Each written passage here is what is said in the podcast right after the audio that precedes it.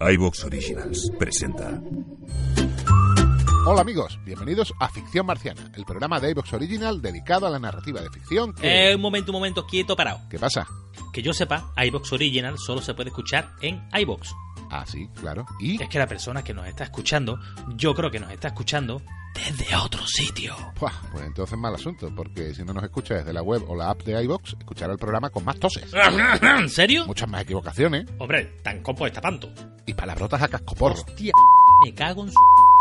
Y sobre todo no podrá escuchar nuestro programa de ficción marciana, sino un clip de audio repetitivo y machacón. Un clip de audio repetitivo, y machacón. Repetitivo y machacón. Repetitivo y machacón. Repetitivo y machacón. O sea, que ya no nos podrán escuchar desde iTunes, Google Podcast, Spotify. No, hombre, es nuestra forma de apoyar el desarrollo sectorial que iVox intenta implantar en el podcasting hispanoparlante. Tienen menos medios que otros, sí, no cabe duda, pero muchas ideas y anticipación. Y es que iVox entiende el podcasting, por ese motivo nos identificamos con ellos. Si a partir de ahora escucháis los programas de ficción marciana y otros de la red marciana en la web o en la app de iBox, os lo agradeceremos infinitamente. Seguiremos publicando entregas de relatos, cuentos. Y tendremos contenidos públicos y otros exclusivos para agradecer el apoyo de nuestros suscriptores. Te esperamos en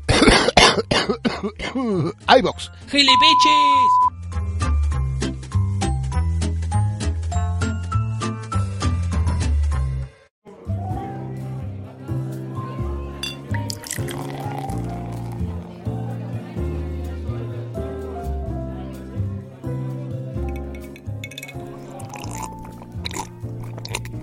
Igual deberías tomártelo con calma. No es bueno beber tan rápido.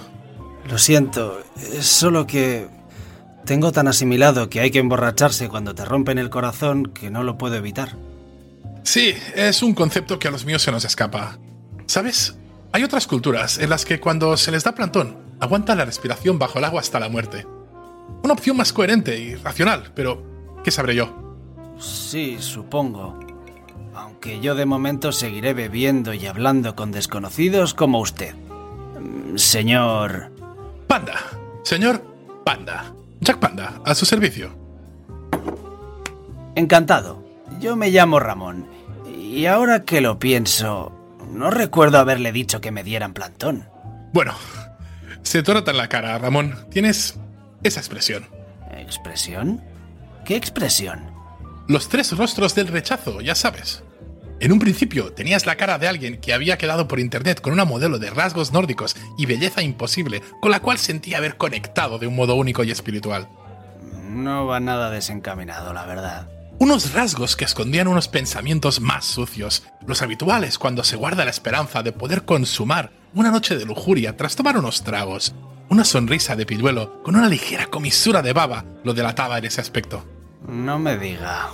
Posteriormente, a la vista del retraso considerable de la dama, hemos pasado al rostro número 2, el de alguien que busca una explicación lógica y coherente y trata de contactar con la dama en cuestión, lo que algunos llaman la cara de intentar hacer raíces cuadradas con la cabeza. ¿Cómo sabe que... Y por último pasamos al rostro del horror cuando descubre que no recibe respuesta a sus mensajes. ¿Acaso habrá llegado al local y al verme habrá echado a correr? Ocurre en más ocasiones de las que nos gustaría. Me sorprende tu suspicacia. Ya. Si te sirve de consuelo, ella no ha oído al verte, Ramón. Esta es la parte buena del asunto. ¿Cómo? ¿Quieres decir que mi amada Katia no ha podido venir? Lo tenía imposible, ya que Katia ni siquiera existe. ¿No notaste que todas sus fotos eran de modelos profesionales? Y ni siquiera era la misma, tío. Yo pensé que al ser todas rubias y tan guapas, tal vez eran de diferentes momentos de su vida. Claro, claro, porque el universo suele ser así de generoso con la gente. Me cuesta un poco concentrarme. Quizá tenías razón. No tenía que haber bebido tan rápido. Oh, eso. Sí, esto es la parte mala. Cuando no mirabas, te he echado droga en la bebida. De hecho, me sorprende que aún no te hayas desmayado. ¿Qué? Pero, ¿por qué? Camarero, la cuenta cuando pueda, por favor.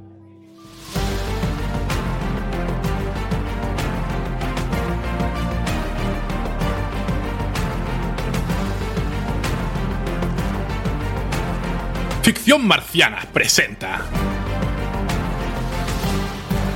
Amor, osos panda y naves espaciales. Una obra de José Contreras.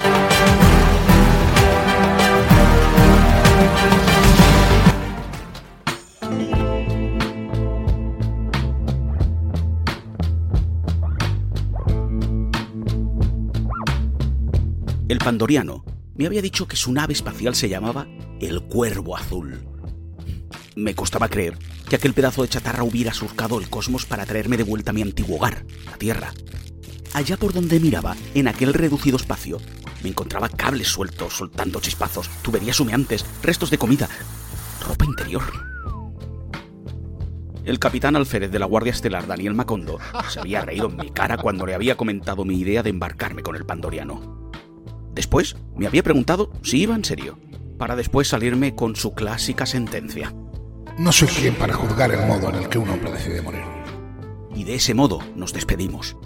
Después de vivir durante varios meses en el frente de una guerra intergaláctica contra Zargon, que yo no comprendía ni tenía la intención de comprender. 24 horas al día, sintiendo el frío filo de la guadaña al cuello, sin tiempo para limpiarse los restos de vísceras y sangre, ni mucho menos llorar por los caídos. No vivía con tanto estrés desde mis años en banca. De seguir así, mi corazón habría reventado a causa del ritmo frenético al que me sometía aquel tremendo hijo de perra de Daniel. Bueno, en verdad no, porque ya hace mucho que no dispongo de ese órgano vital, ni de otros tantos. Agarré un trapo con una de mis minúsculas tenazas y limpié el vaho en el espejo para mirar de nuevo mi aspecto. Me alejé un poco con mis ocho patas mecánicas y observé el monstruo en que me había convertido. Mi cabeza flotaba en una pecera cubierta de un líquido viscoso e incoloro soldada a un cangrejo robótico plateado. Jamás pensé que echaría de menos mi robusto cuerpo con sus michelines y su exceso de vello corporal.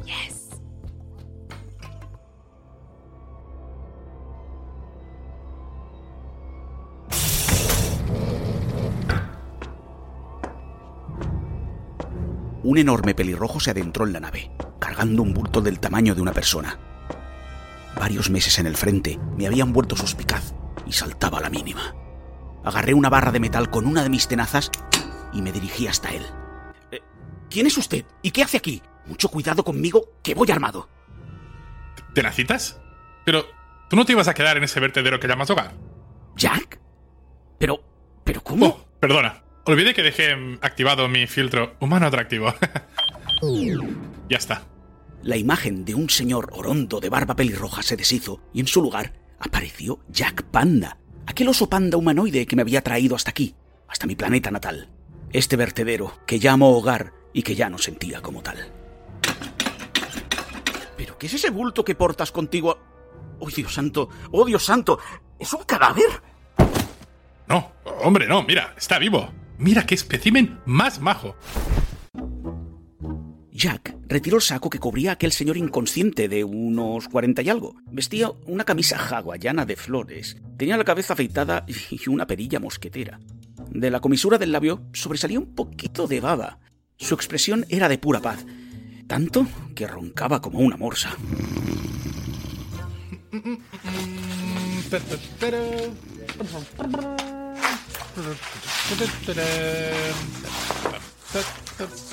Pe- pero, pero, ¿qué haces desnudándolo? ¿Y por qué has secuestrado a este señor? Para empezar, este señor tiene un nombre. Se llama Ramón. Y para seguir, no me esperaba estos prejuicios por tu parte, tenacitas. ¿Prejuicios? ¿Te está gustando lo que escuchas?